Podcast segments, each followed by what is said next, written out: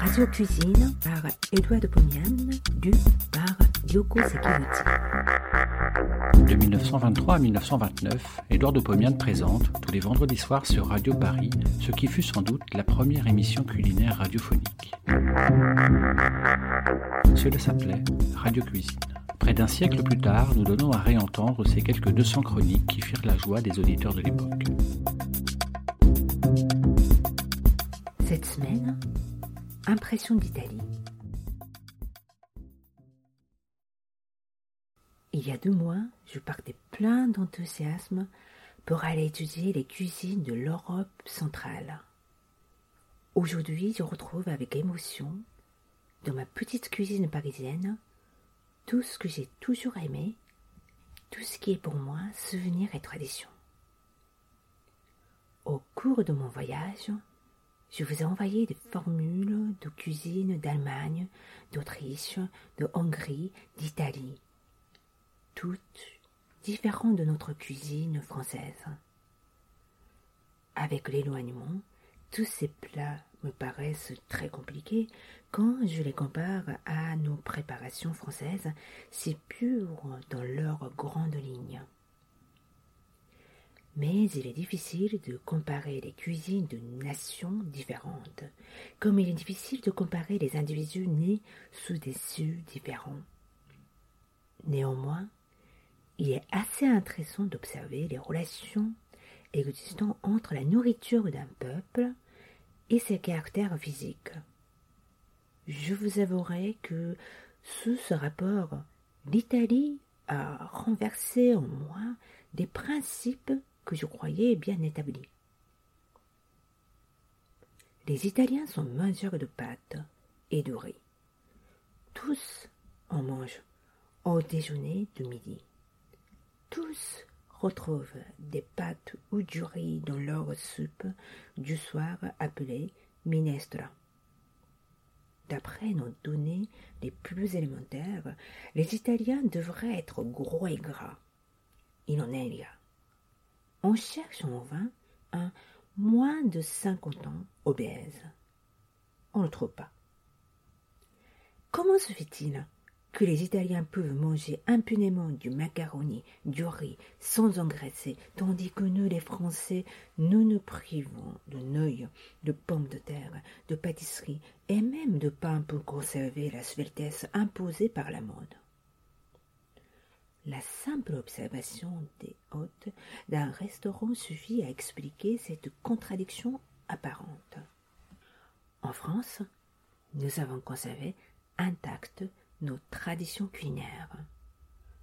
En Italie, elles ont été modifiées et se sont adaptées aux conditions modernes de la vie. Combien de fois ai-je admiré l'ordonnance des repas de l'ouvrier français déjeunant chez un marchand de vin? Son repas commence toujours par un petit hors d'œuvre et se continue par un plat de viande garni de légumes. Puis, il se termine par un morceau de fromage, un fruit et un verre de café.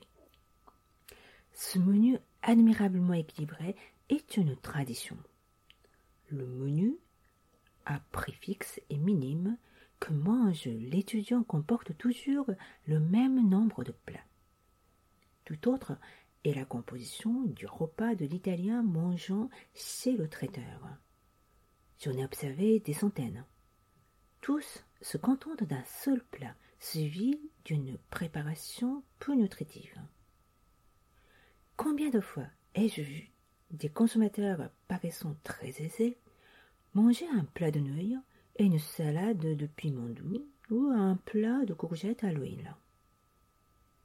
Les pâtes et les féculents font engraisser les Français parce que ces préparations riches en amidon viennent ajouter leur valeur nutritive à celle d'un menu qui est déjà très ou trop copieux et que nous ne voulons pas réduire.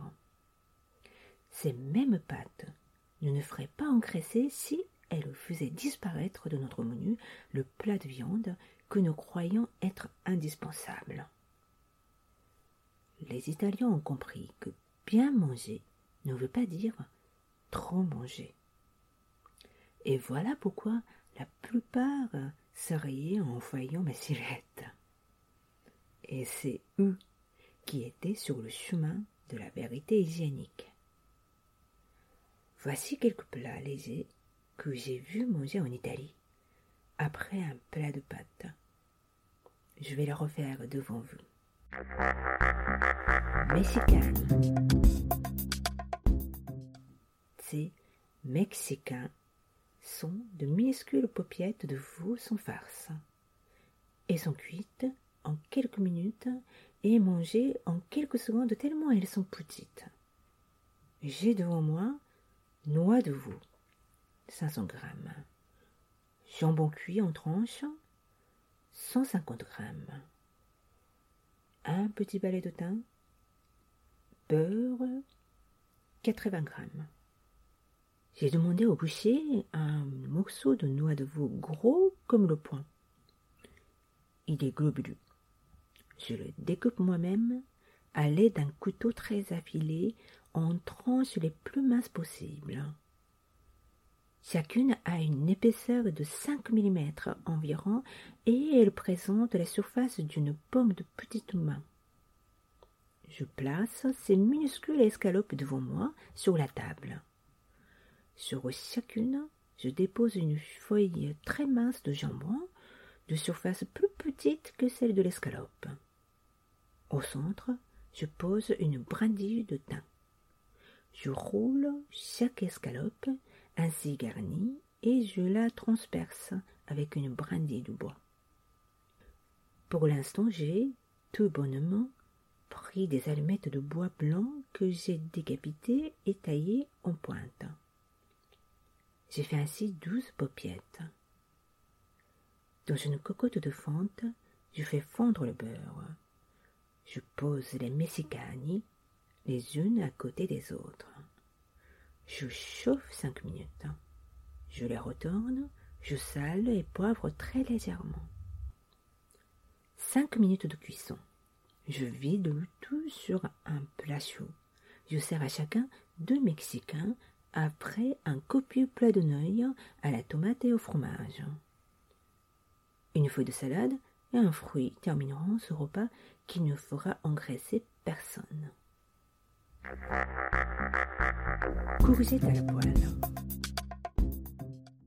J'ai été surpris en rentrant à Paris de voir sur le marché où je m'approvisionne presque autant de courgettes qu'à Venise ou à Florence. J'ai demandé en marchand comment les préparer. Toutes m'ont regardé. Faites-les frire. Mais elles m'ont avoué qu'elles n'en avaient jamais mangé elles-mêmes.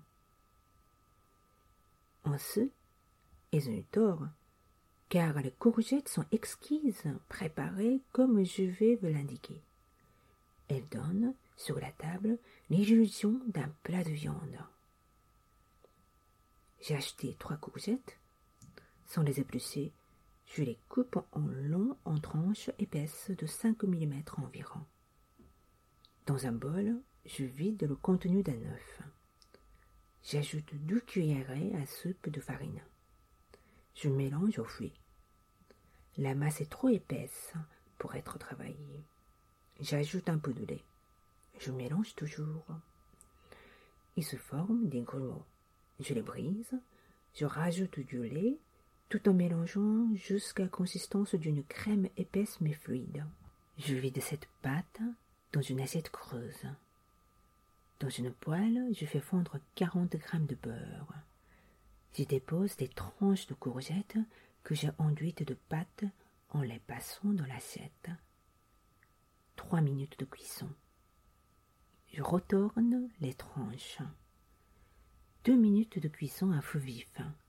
Du sel fin, un tout petit peu de poivre. Je fais cuire ainsi toutes les tranches. Je sers sur un plat chaud avec une salade de laitue préparée à l'huile d'olive et au jus de citron. Encore un plat qui ne fait pas engraisser. Bon appétit, à la semaine prochaine.